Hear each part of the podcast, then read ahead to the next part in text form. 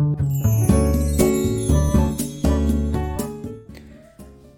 いおはようございます。愛知県岡崎市のオーラムという一人サロンで美容師をしてます。カナダと申します。このチャンネルでは一人サロンオーナー様やこれから一人サロンをするかもしれない美容師様のお役に立てそうな情報や美容のこと髪のことなどを毎朝7時に配信しています。はい、えー、今日は、まあ、ちょっと雑談のようなお話にはなるんですが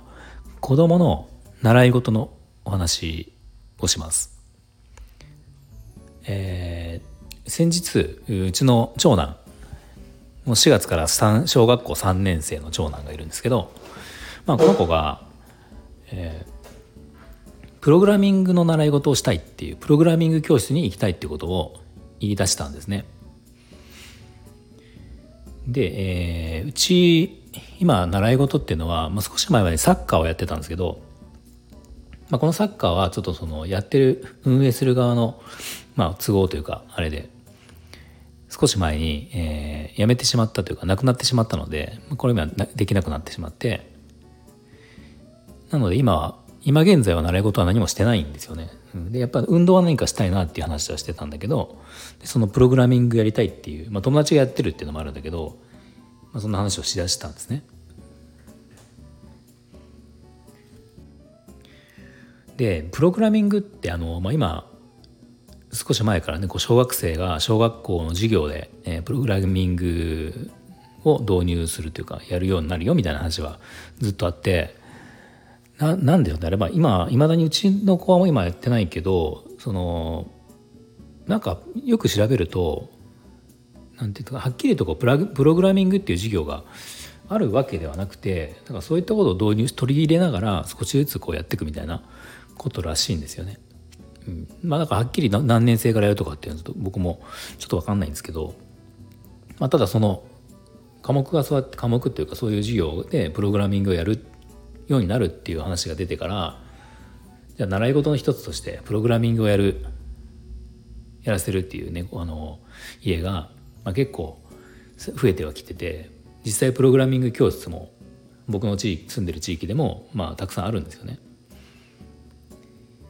でそんな中であの、まあ、あるところあるところというか最近ちょっと多いのが、まあ、ゲーム子供が好きなゲームを、えー、教材にして、えー、やりますよみたいなことをこうリモンクにして集客してるとこもまあ結構あって。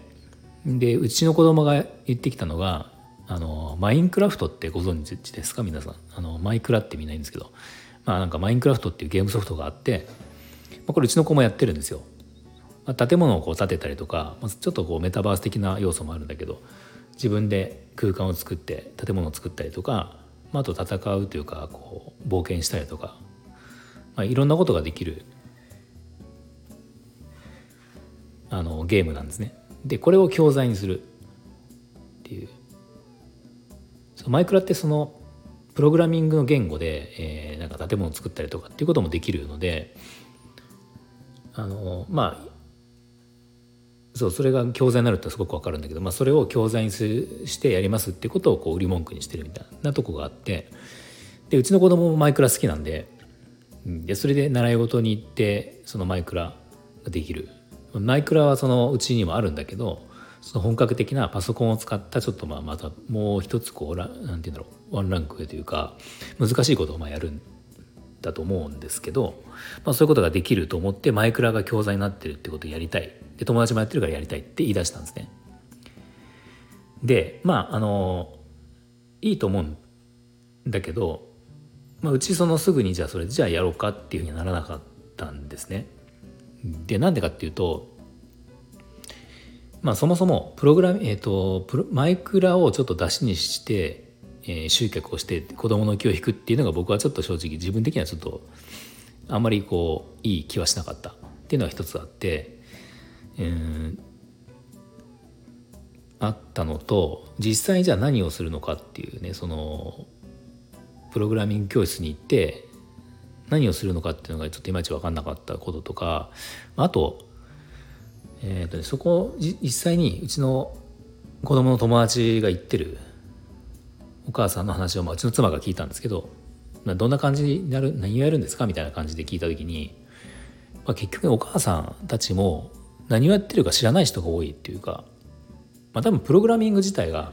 そんなに分かってる人がいないですよね。まあ、僕も別に分かってるわけじゃないんだけどその言葉ばかりが先行して、うん、よく分からない分からない状態で、えー、授業があるからじゃあプログラミングやらせようとか、まあ、そんな感じで言ってるような子が結構多いのでなんかそんなんだったら意味があるのかなと思って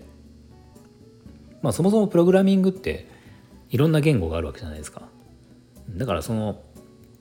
まあ、例えばゲームを作りたいとかロボットを動かしたいとかウェブサイトを作りたいとか、まあ、通常何かの目的があってじゃあこれをやるには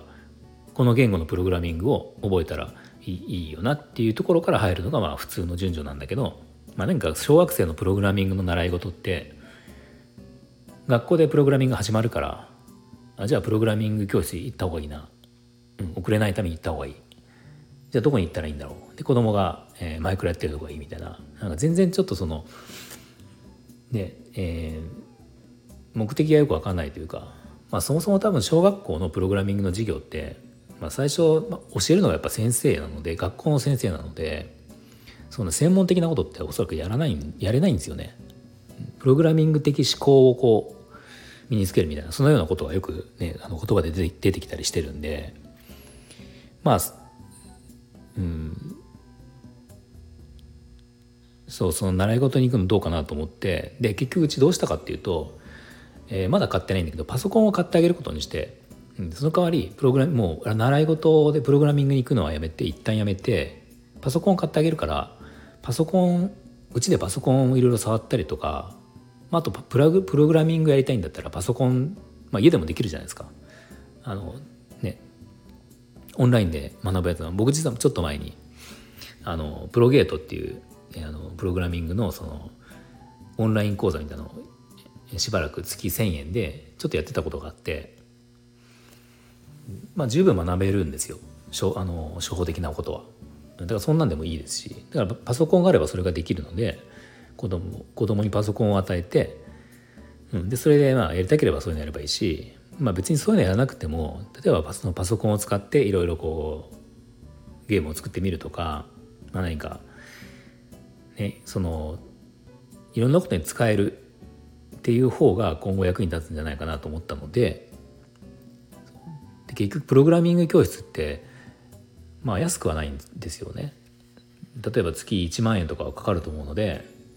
まあ、1年間行ったら12万円ですよねそれだけでも。で2年間行ったら20 22万円24万円か。だったらまあ、ね、そのそんだけお金かかるからその分でパソコンパソコンを買って、まあ、それでいろんなことを、えー、試させる試してみるっていう方がいいんじゃないかなっていうことでうちはプログラミング教室に行かせるのはやめてパソコンを買ってあげることにしました。はい、っていうお話です今日は。あのその小学校の小学校というか子どもの習い事に関してってのは僕結構違和感があるというか違和感を持ってることが多くてあのプログラミングもそうですよね。そのプログラミングが始まるプログラミングの授業が始まるからまあ前もってじゃあ習い事に行こうとかってプログラミングを教えるための授業なわけじゃないですか。だからそれのための習い事っていうのはいまいち僕は分かんないんですよね、うん、あのそう結構そういうの多くて水泳スイミング水泳が始まるからじゃあスイミング行こうとかうん、やってできなかったら行けばいいけどなんかその時に恥をかかないために前もって習い事に行くっていうのはなんかちょっと、まあ、僕はちょっと違うかなっていうちょっと考えがありますね僕は。まあ、習い事いいんですけどあの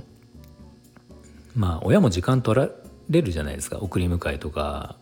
まあ小学高学年なら送り迎えはいらないのかもしれないけど場所によってはね送り迎えいるし結局それ時間を取られるんですよね。うん、まあ本当に必要なものはそれでもいいと思うけど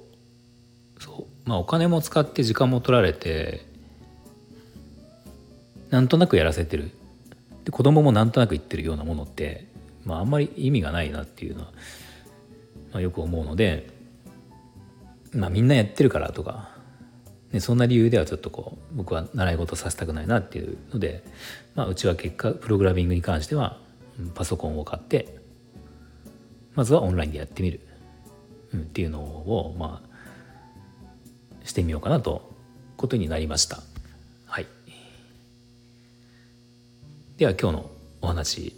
最後まで聞いていただきありがとうございました。